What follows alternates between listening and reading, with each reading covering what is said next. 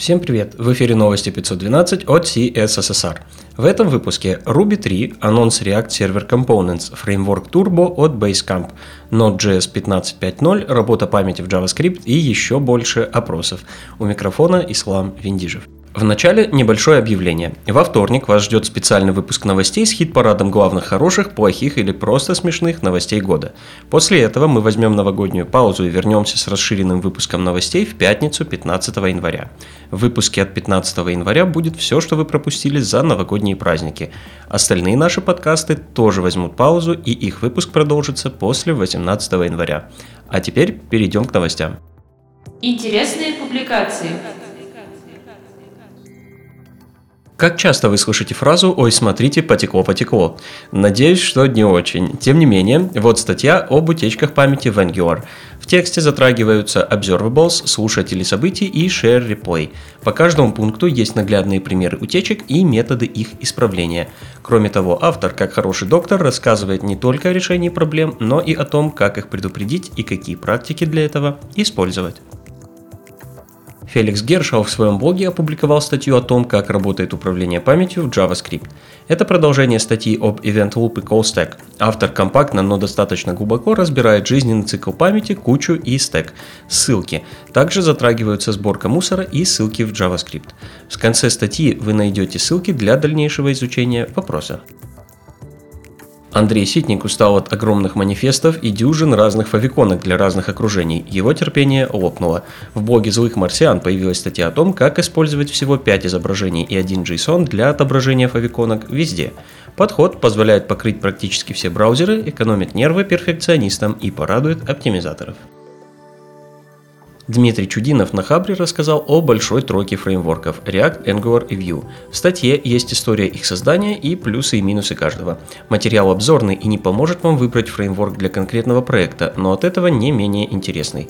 Отмечу, что знать историю создания инструментов важно, потому что это позволяет посмотреть на принципы, которые лежат в основе, и проследить логику их создателей. Автор обещает продолжение, в котором расскажет, как все-таки выбрать фреймворк для своего проекта. Следующий материал от компании Telerik. В своем блоге они собрали советы для продуктивности и роста React-разработчика.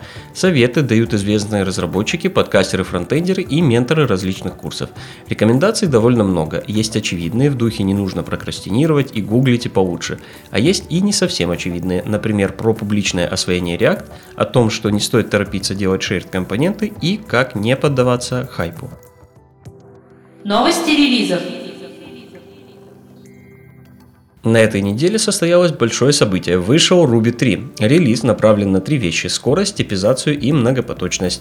Типизация со статическим анализом, скорость за счет прокачки JIT компиляции и шедулер для многопоточности. Автор Ruby Юкихиро Мацумото, также известный как Мац, сказал, что Ruby 3 в три раза быстрее Ruby 2. Событие отличное, мои поздравления Ruby сообществу. Мифы о том, что Ruby стар и никому не нужен, могут быть развеяны совсем скоро. Следующий релиз – выпуск Node.js 15.5.0. В этой версии продолжается развитие поддержки Abort Signal API. Поддержка была расширена на модули Child Process и Stream.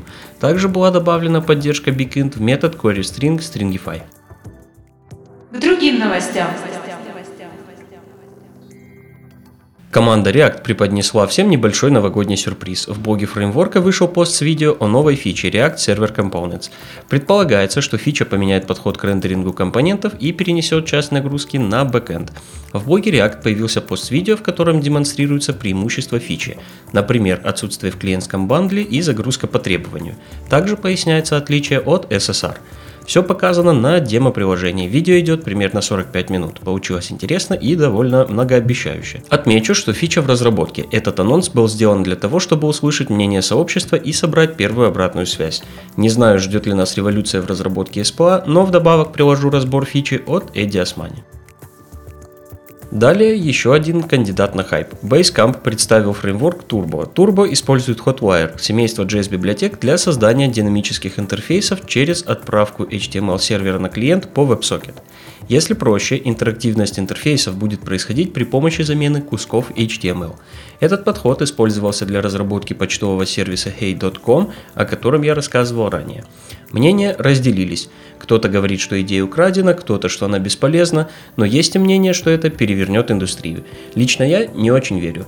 Интересный факт. Это порт библиотеки Hotwire для ActionScript. Да, того самого из Flash. Больше опросов, богу опросов. Я уже говорил, что вы могли устать от подведения итогов года. Но на всякий случай, чтобы вы ничего не пропустили, предлагаю вашему вниманию подборку результатов опросов от Джеффа Грэхэма. Там есть те, о которых я уже рассказывал, и гораздо больше тех, о которых я даже не знал. Например, UX Tools, опросы LinkedIn и Upwork о работе в IT и другие. Также в статье вы найдете короткое резюме по каждому из них. Шутки про опросы – это хорошо, но если серьезно, поинтересоваться результатами таких опросов, в том числе и смежных сфер, полезно для расширения кругозора и понимания трендов. Напоследок новость от консорциума Всемирной сети или W3C появилась первая версия веб-стандарта ScreenFold. Да-да, для тех самых складывающихся экранов.